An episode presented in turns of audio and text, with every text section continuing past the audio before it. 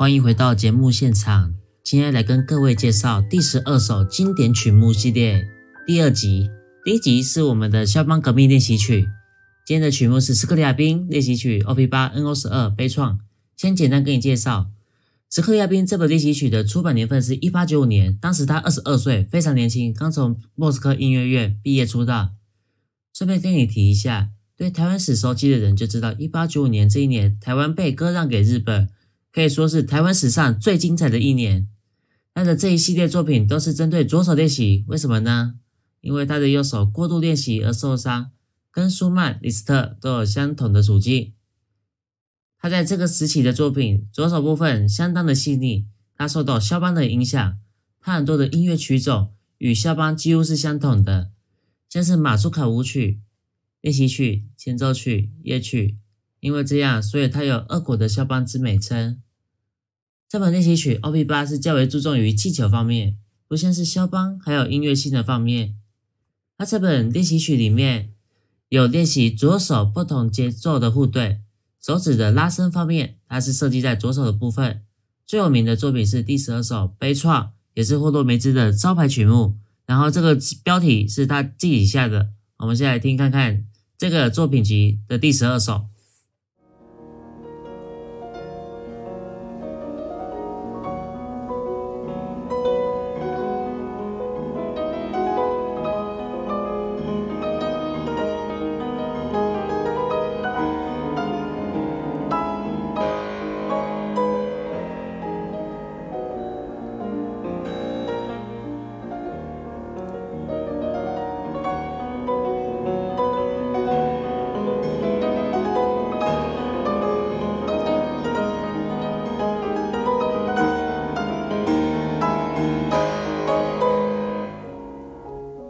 这个作品最大的特点就是每一个主题都会重复两遍。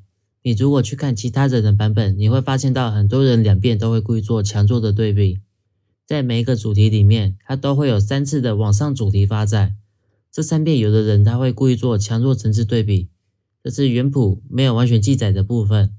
这个版本是霍洛维兹电视直播音乐会的版本，算是很多人会上网参考的版本。每个左手音群在三遍的主题重复中，它会需要越升越大。跟你举例一下哦，音群前面两个音，第一次瑞发是十度，第二次瑞收它已经十一度了，第三次它就没办法再做更大的变化了。虽然没有办法做更大的变化，但是它的音群中间的音最高点的音还是越来越高，从法瑞到手咪到西收。我再播一次音乐，你注意一下。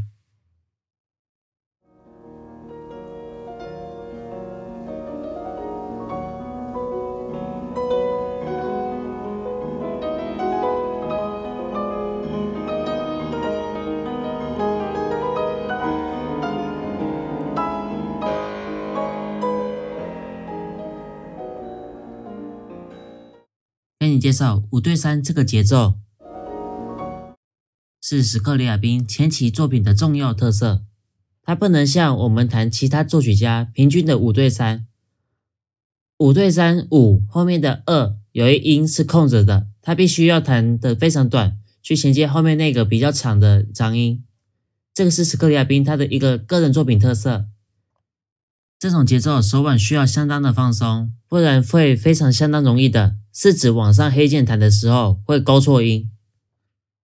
左手的大拇指与小指必须相当的灵活去面对超过八度的音程。你如果弹这首曲目只想要使用手指去弹，那你注定永远弹不起来。你需要使用的是手腕灵活的绕转，帮助你的大拇指与小指能够轻松的去勾到超过八度的这些音，以及频繁的更换位置。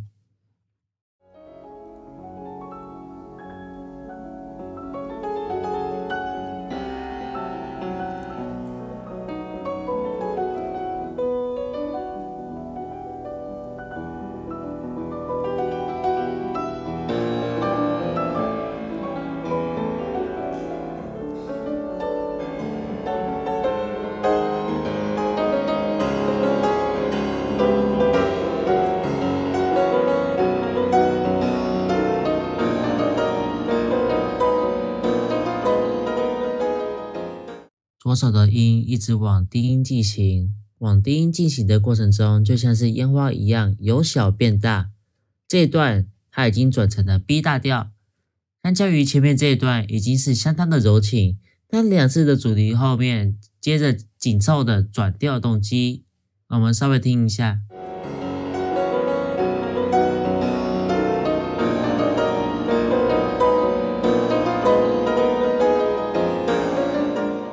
从三和弦进行到七和弦，使人们感到紧张，也达成了它转调的目的。这一段的五对三可以不用像前面的五对三弹得那么激烈以及快速，可以弹得相对的非常歌唱，让这一段可以像是战争中的防空洞一样较为平静。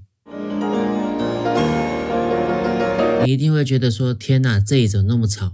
它相较于前面右手稍显复杂，实际上你听到会有音程。一直不断的敲敲敲敲敲敲敲，要让乐曲的情绪逐渐的带向悲伤，同时展现着他内心的挣扎以及愤慨。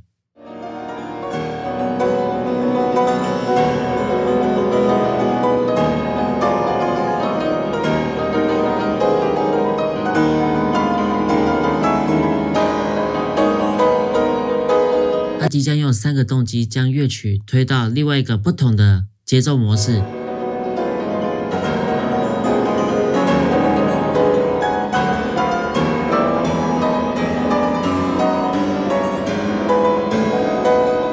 我想给你听另外一个版本，让你大致了解一下这边到底是什么节奏。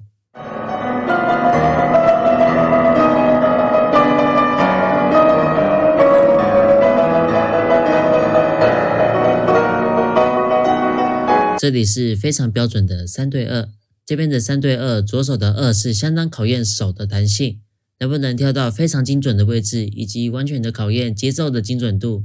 这里可以说是人情绪最为爆发的时候。非常强的音响，想要撼动听众的心，是这个曲目里面的最高潮。